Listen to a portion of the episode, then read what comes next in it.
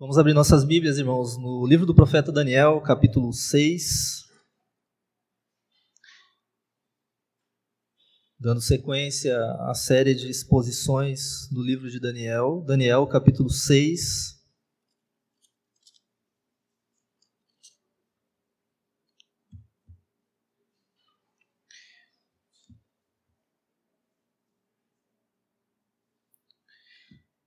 Nós faremos a leitura à medida que prosseguirmos na pregação, portanto, vamos neste momento rogar o auxílio do Senhor para este esta pregação. Vamos orar. Senhor Deus, nós te agradecemos pela tua palavra.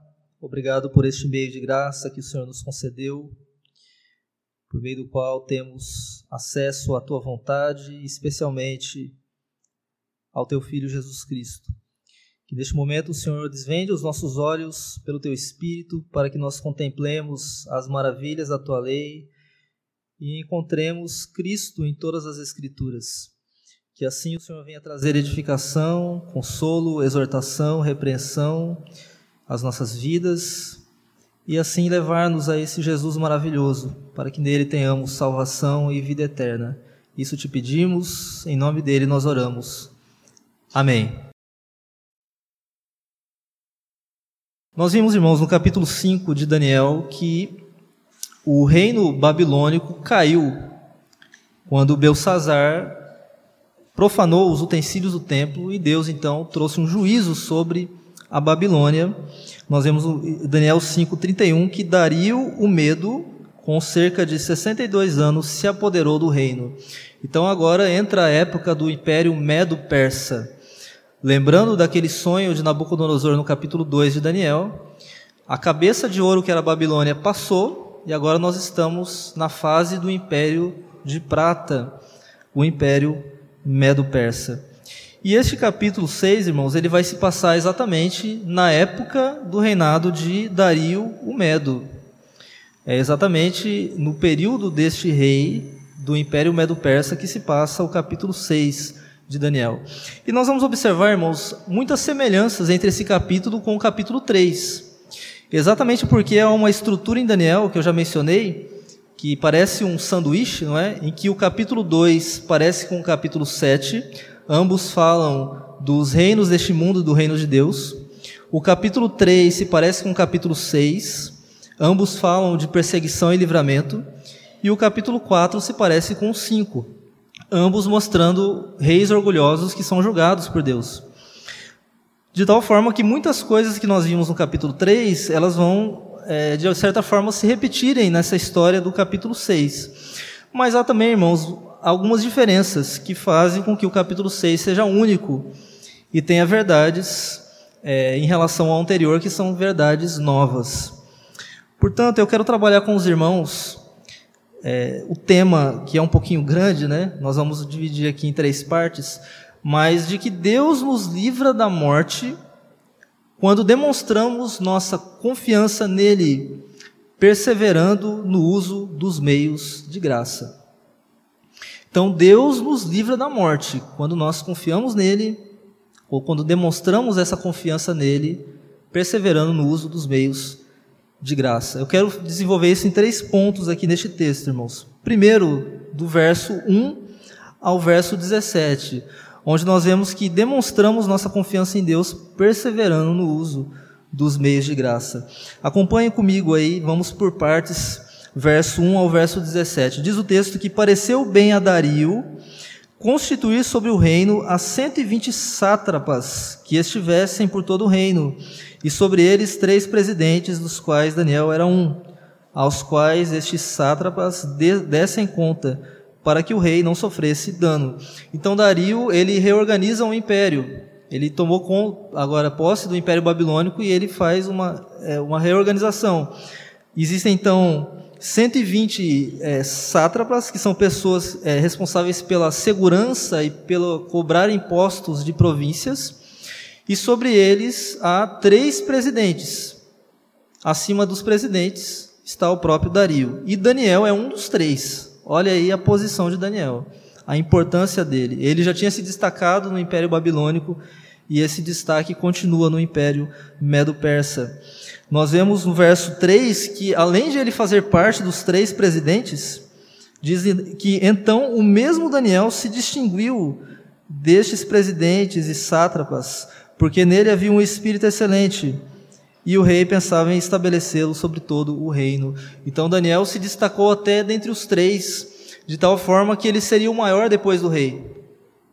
Agora, irmãos, é óbvio que isso não agradou aos demais. Então você vai ver a partir do verso 4 que então os presidentes, esses dois né, que estavam junto com Daniel, ele era um dos três, e os sátrapas, os 120, procuravam a ocasião para acusar a Daniel a respeito do reino, mas não puderam achá-la, nem culpa alguma porque ele era fiel e não se achava nele nenhum erro, nem culpa. Eles tentaram de todo jeito encontrar alguma coisa de que acusar Daniel. Não encontravam. Ele era fiel no seu trabalho. Não havia absolutamente nada de que se pudesse acusar Daniel. E eles então pensaram, verso 5. Disseram, pois, esses homens: Nunca acharemos ocasião alguma para acusar a este Daniel, se não a procurarmos contra ele na lei do seu Deus. Então o que eles pensam é o seguinte: a única forma de nós acusarmos esse Daniel de alguma coisa é se nós colocarmos a lei do Deus dele contra a lei do império. E aí ele terá que escolher uma das duas, e ao escolher a lei do seu Deus contra a do império, haverá então algo de que se possa acusá-lo. O que eles fazem então, irmãos? Verso 6: Então estes presidentes e sátrapas foram juntos ao rei e lhe disseram: Ó rei Dario, vive eternamente. Todos os presidentes do reino, olha que mentira, Daniel é um dos presidentes e ele com certeza não vai concordar com isso. Mas eles dizem: todos os presidentes do reino, os prefeitos e sátrapas, conselheiros e governadores concordaram em que o rei estabeleça um decreto e faça firme o interdito que todo homem que por espaço de trinta dias fizer petição a qualquer deus a qualquer homem e não a ti, ó rei, seja lançado na cova dos leões. Agora, pois, ó rei, sanciona o interdito e assina a escritura, para que não seja mudada segundo a lei dos medos e dos persas, que se não pode revogar. E diz que por esta causa o rei Dario assinou a escritura e o interdito. Então, o plano deles é o seguinte: por 30 dias haverá um decreto de que por 30 dias ninguém no Império Medo-Persa poderá fazer alguma oração ou algum pedido a Deus, algum Deus ou alguma pessoa, senão ao Dario, ao rei Dario.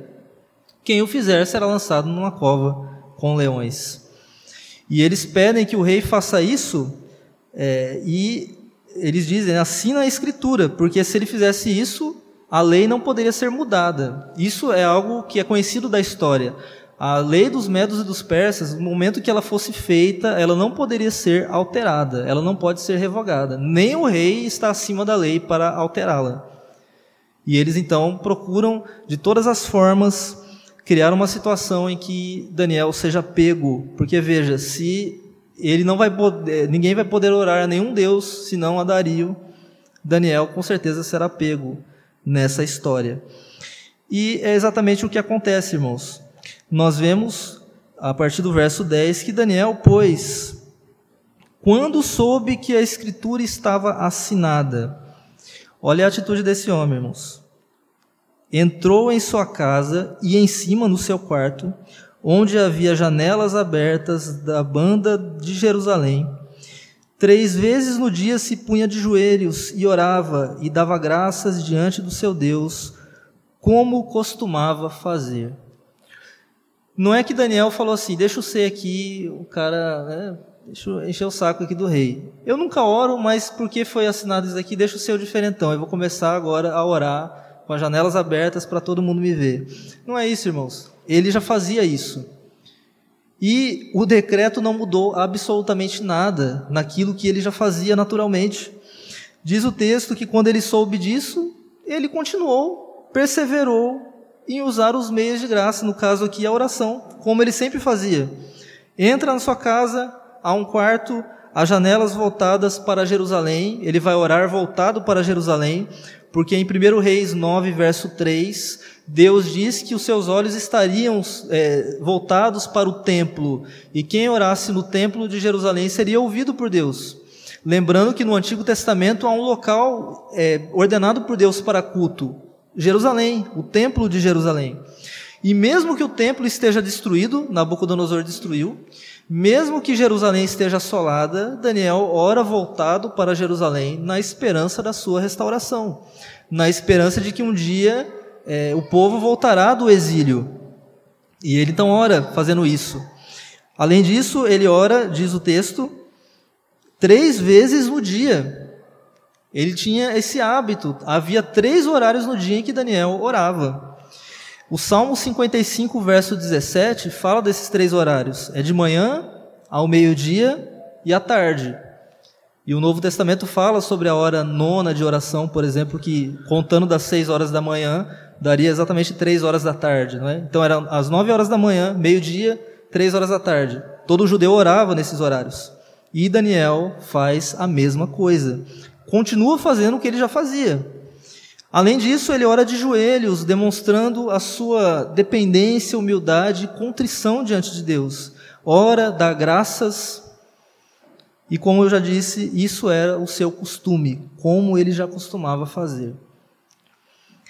Diante disso, irmãos, a gente pode imaginar o que vai acontecer. Verso 11 em diante diz que então aqueles homens foram juntos e, tendo achado a Daniel a orar e a suplicar diante do seu Deus, se apresentaram ao rei e, a respeito do interdito real, lhe disseram: Não assinaste um interdito que, por espaço de trinta dias, todo homem que fizesse petição a qualquer Deus ou a qualquer homem, e não a ti, ó rei, fosse lançado na cova dos leões?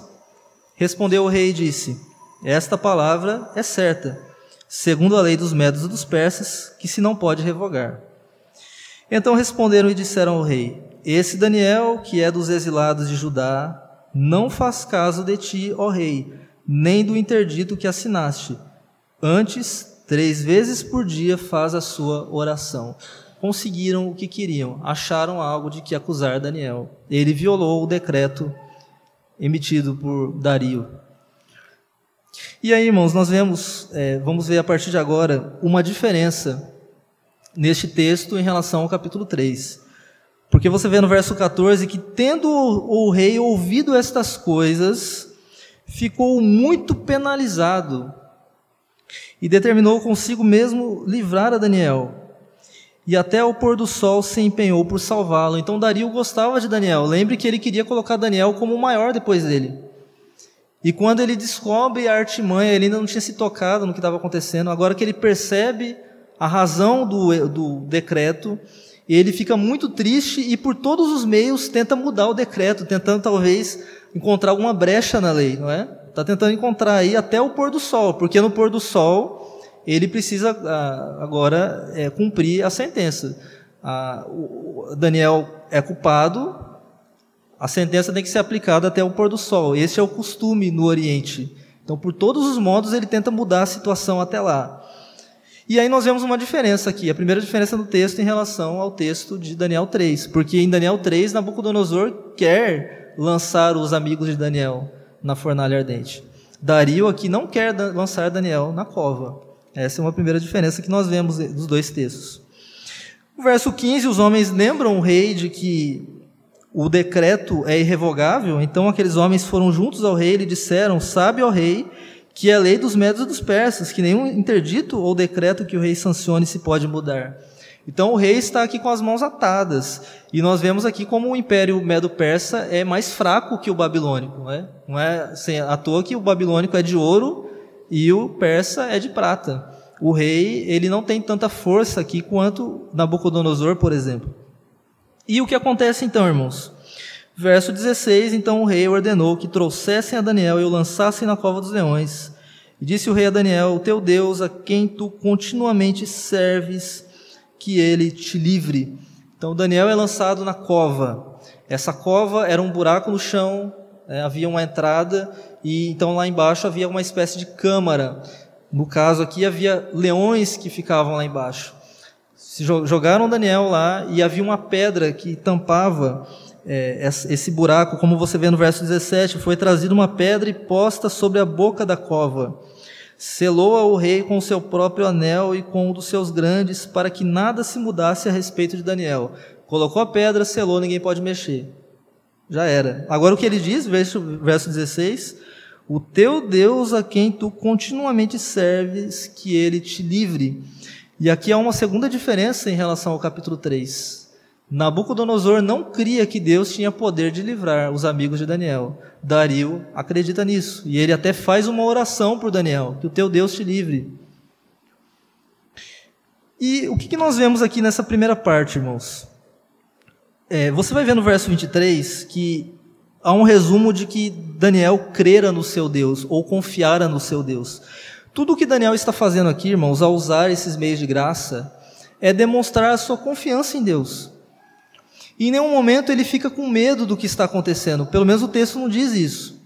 Apesar das ameaças, ele continua usando os meios de graça dos quais ele já faz uso, como a oração, sem nenhum medo, demonstrando a sua confiança de que Deus é poderoso para livrá-lo. Aí eu fico pensando o seguinte, irmãos: como é que seria se houvesse uma lei como essa nos dias de hoje?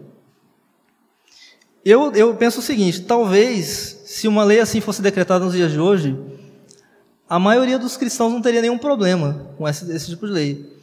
Porque a lei era o quê? 30 dias sem orar.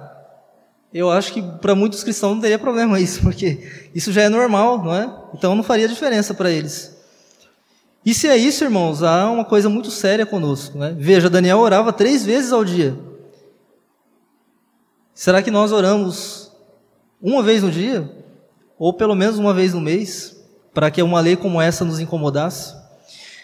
Ou um, um autor expressou né, essa negligência que existe com o mês de graça, falando agora da leitura da Bíblia, dizendo o seguinte: que alguém comentou, ele disse, que a pior tempestade de poeira da história aconteceria se todos os membros de igreja que estivessem negligenciando suas Bíblias tirassem a poeira delas ao mesmo tempo. Olha aí. Será que isso é verdade a respeito das nossas vidas, irmãos? O fato é que muitos cristãos hoje negligenciam os meios de graça. A leitura da Bíblia, a oração em particular, o culto, onde nós temos acesso à pregação, à ceia do Senhor, sacramento. É verdade que os desigrejados fazem isso e eles acham isso normal, mas muitos reformados também estão fazendo, abandonando os meios de graça, ainda que falem muito de teologia. Veja que Daniel não negligenciou os meios de graça nem mesmo na perseguição. Ele tinha tudo, irmãos, para dizer assim: eu vou parar agora de fazer isso. Né? Estou no meio da perseguição aqui, rapaz, é a minha vida que está em jogo. Deixa eu parar de orar, eu vou orar. É um mês só, né? O que, que diferença vai fazer parar um, um, ficar um mês sem orar? Não, ele continua orando três vezes ao dia. Se ele nem em meio à perseguição parou, por que você pararia? Nós não estamos em perseguição, irmãos. Nós estamos vivendo na bonança. Nós estamos aproveitando o privilégio que nós temos os meios de graça. E eu queria que você entendesse o seguinte: não há bênção de Deus sem o uso dos meios de graça. Talvez você não esteja sendo abençoado por Deus e você acha que a solução é você mudar de alguma forma, mudar de igreja ou mudar alguma coisa, mudar onde eu moro. Se você não mudar o fato de que você não usa os meios de graça e você precisa passar a fazer uso deles, nada vai mudar na sua vida. O, autor chamado Ryle, J.C. Ryle, diz o seguinte: esperar que um crente possa adquirir uma boa medida de santidade quando não se mostra diligente na leitura da Bíblia, na oração e no uso apropriado do domingo, seria o mesmo que esperar que um agricultor possa prosperar, contentando-se em semear o seu campo, sem nunca se importar com ele até o tempo da colheita. Quem não usa os meios de graça não tem como ser abençoado por Deus. E o uso dos meios de graça demonstra a fé que nós temos em Deus, a nossa confiança em Deus. Você precisa fazer uso dos meios de graça. Esse mesmo autor diz que o que é oração se não a fé falando com Deus? Quando eu oro, eu estou manifestando a minha confiança em Deus. E assim também quando eu uso os demais meios de graça. Portanto, eu queria dar dois conselhos aos irmãos aqui, nesse primeiro ponto. Primeiro, tenha horários no dia para leitura da Bíblia e oração. Eu não acho, irmãos, que essa, essa questão dos, dos três horários no dia seja uma regra absoluta. É, eu não creio que seja, mas, irmãos, eu acho que é uma boa, um bom começo, viu? Então, você tem que ter momentos no dia para orar. Você não pode falar assim, não, eu vou ficar apenas no espírito de oração. E você não para, como Jesus diz em Mateus 6, nós lemos, para você entrar no seu quarto, fechar a porta e estar só, só a sós com Deus. E poder assim ter comunhão com Deus através da oração, da leitura da Bíblia. Você precisa desses horários, do contrário, você vai definhar cada vez mais. E talvez seja isso, por isso que você está definhando. Agora, uma segunda coisa, dedique o primeiro dia da semana para o culto, e isso é mandamento. Aí a Bíblia é clara, há um mandamento só para isso. Nós temos um dia inteiro, irmãos, para dedicarmos a Deus, para lermos a Bíblia, orarmos, em particular, em família, na igreja. Temos na igreja escola dominical de manhã, culto à noite. Não negligencie isso. Disso depende a sua vida. E Daniel, nem mesmo na perseguição, negligenciou. Agora, uma segunda verdade que nós vemos aqui, irmãos, nós seremos mais rápidos a partir desse segundo ponto, é que Deus nos livra da morte quando confiamos nele. Nós vemos isso do verso 18 ao verso 28. Diz assim o texto: Então o rei se dirigiu para o seu palácio, passou a noite em jejum e não deixou trazer à sua presença instrumentos de música e fugiu dele sono. Então ele está perturbado, ele não queria que Daniel fosse lançado na cova. Mas, diz o verso 19, que pela manhã, ao romper do dia, levantou-se o rei e foi com pressa à cova dos leões.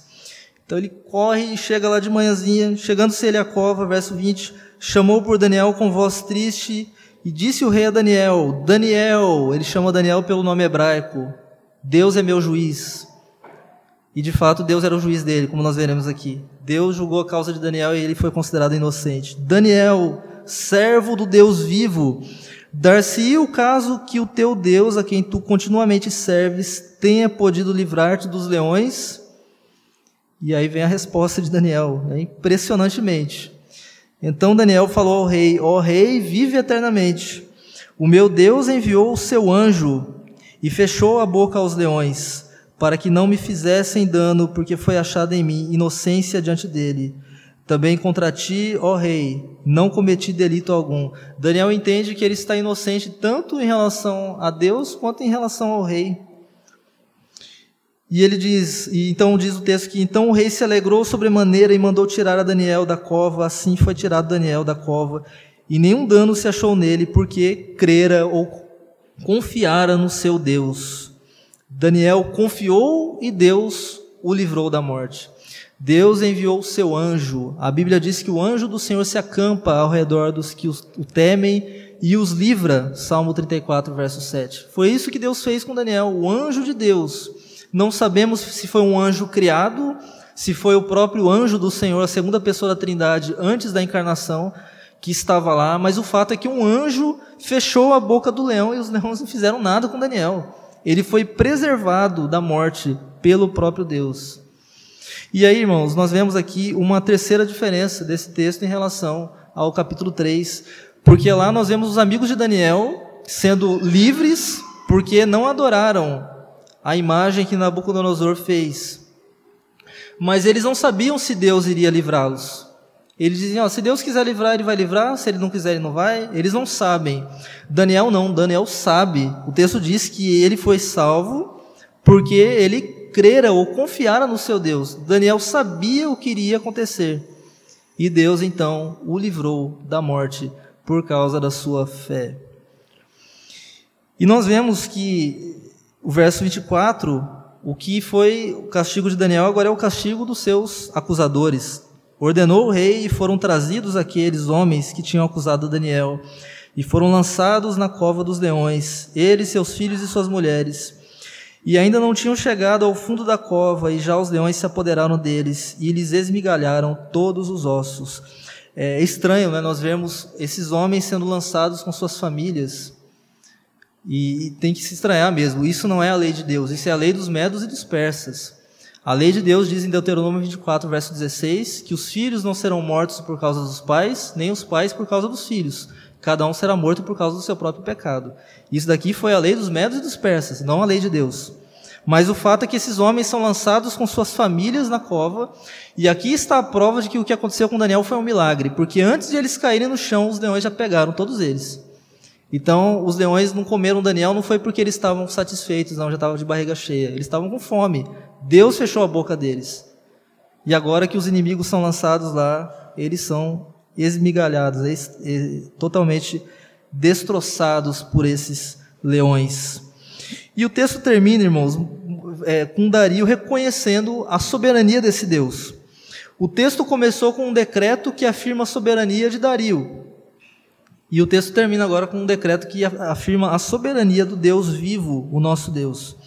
Verso 25: Então o rei Dario escreveu aos povos, nações e homens de todas as línguas que habitam em toda a terra: Paz vos seja multiplicada. Ele faz algo parecido com o que Nabucodonosor já fez antes. Né? A todos os homens sob o domínio do Império Medo-Persa, ele escreve então: Faço um decreto pelo qual, em todo o domínio do meu reino, os homens tremam e temam perante o Deus de Daniel, porque ele é o Deus vivo e que permanece para sempre. O seu reino não será destruído e o seu domínio não terá fim. Ele é um Deus que reina, domina sobre tudo e sobre todos. Ele livra e salva e faz sinais e maravilhas no céu e na terra. Foi ele quem livrou a Daniel do poder dos leões. Deus livrou Daniel da morte e o próprio ímpio aqui reconhece. E o texto termina, irmãos, dizendo que Daniel, pois, prosperou no reinado de Dario e no reinado de Ciro o Persa. É, parece que são duas pessoas, né? Na verdade, o texto poderia ser traduzido assim: prosperou no reinado de Dario, isto é, no reinado de Ciro o Persa. E provavelmente Dario é o nome medo e Ciro é o nome persa da mesma pessoa. E Daniel vai prosperar no reinado desse rei. Então parece que de fato ele alcançou aquela posição, o maior de todos, né? Depois, o menor só depois de Dario. Daniel é colocado numa posição de destaque. Deus de fato o salva da morte e o abençoa grandemente. O que nós aprendemos nesse segundo ponto, irmãos? Deus nos livra da morte quando nós confiamos nele esse princípio, irmãos, é um princípio que está em toda a Bíblia. Inclusive, Jesus diz: Quem crê em mim tem a vida eterna. João 6,47.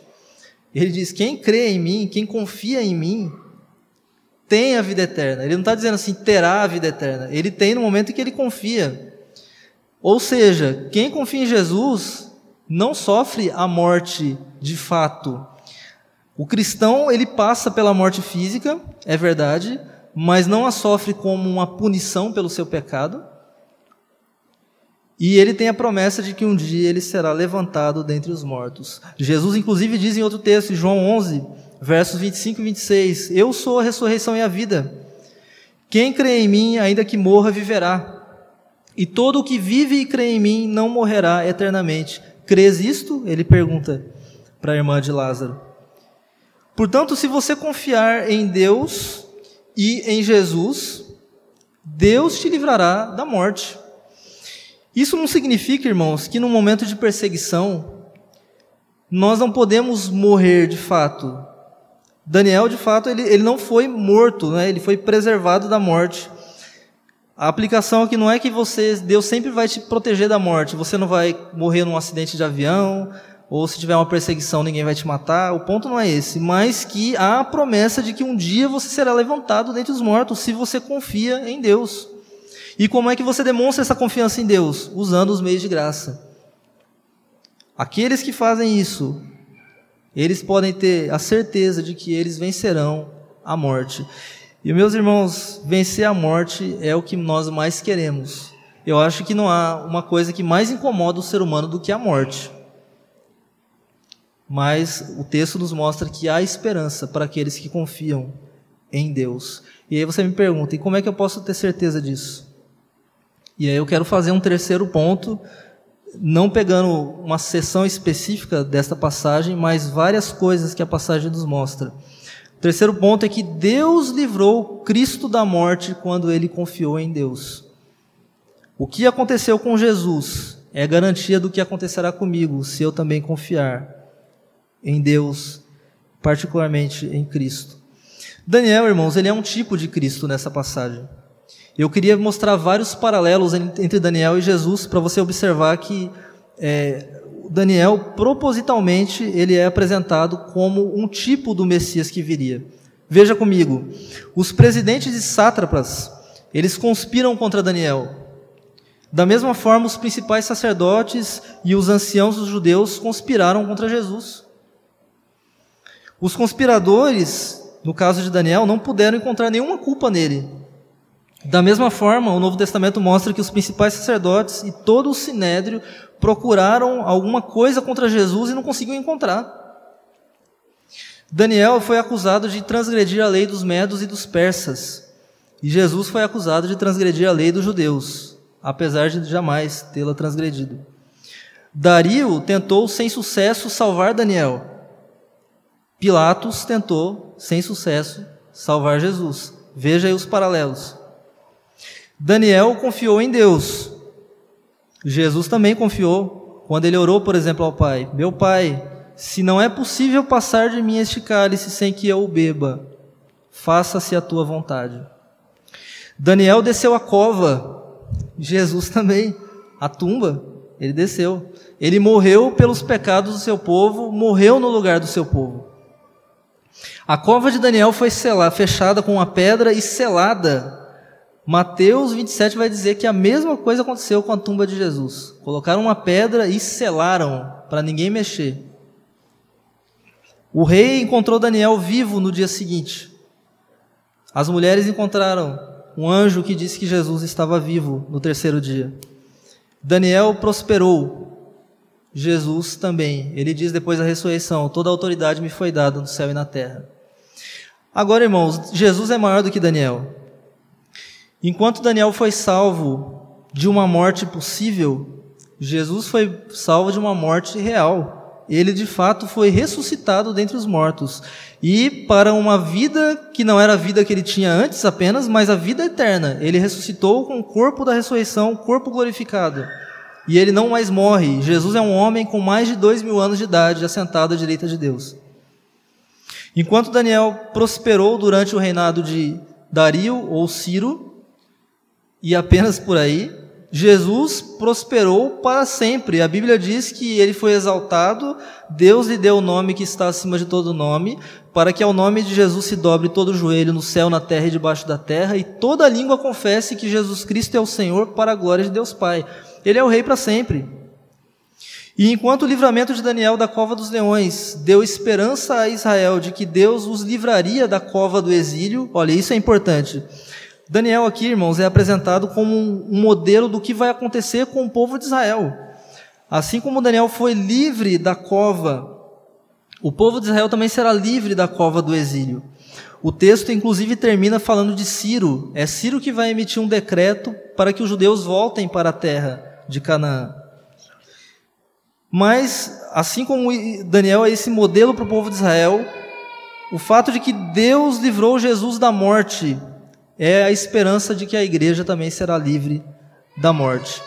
A, a, ressurreição de Jesus, irmãos, é a garantia da nossa própria ressurreição. Paulo diz em 1 Coríntios 15, a partir do verso 20: Mas de fato, Cristo ressuscitou dentre os mortos, sendo ele as primícias dos que dormem. Visto que a morte veio por um homem, também por um homem veio a ressurreição dos mortos. Porque assim como em Adão todos morrem, assim também todos serão vivificados em Cristo. Pelo fato de que Jesus ressuscitou, nós também ressuscitaremos. Meus irmãos, isso aqui é uma coisa muito mais maravilhosa do que você às vezes para para pensar. Olha, existe um homem que já vive hoje tudo o que a Bíblia diz que nós viveremos um dia. Existe no presente uma pessoa que já está vivendo o nosso futuro. Tudo bem, ele está sentado à direita de Deus, ele não está aqui no nosso meio fisicamente. Mas isso não deixa de ser menos real. Existe um homem que já é exatamente o que nós seremos um dia. E isso é a garantia de que isso é possível e de que um dia nós também teremos o mesmo que ele tem, se nós confiarmos em Deus e nesse próprio Jesus. E eu queria dizer o seguinte: ainda que eu tenha que confiar nele para ser salvo, ainda que essa confiança se manifeste no meu uso dos meios de graça, não são nem a minha confiança nem os meios de graça que me salvam. O fundamento da minha salvação está nesse próprio Jesus. Não é a minha confiança, não são os meios de graça, é Cristo. Veja, essas coisas são meios. A fonte é Ele. A graça vem dele a mim, através de meios. Mas quem me salva é Ele. Nem a minha fé e nem os meios de graça. Tem que confiar nele para ser salvo. E eu serei salvo da morte se fizer isso. Meus irmãos, Deus nos livra da morte quando demonstramos nossa confiança nele, perseverando, perseverando no uso dos meios de graça. Nós vimos isso nesse texto. Portanto, você que é um crente, persevere nessa fé em Cristo ao usar os meios de graça que a Bíblia nos apresenta. Faça uso e em toda circunstância. E se nós não estamos numa perseguição, irmãos, quanto mais nós não deveríamos usar os meios de graça. Use, porque você terá a promessa da vida que agora é e que há de vir.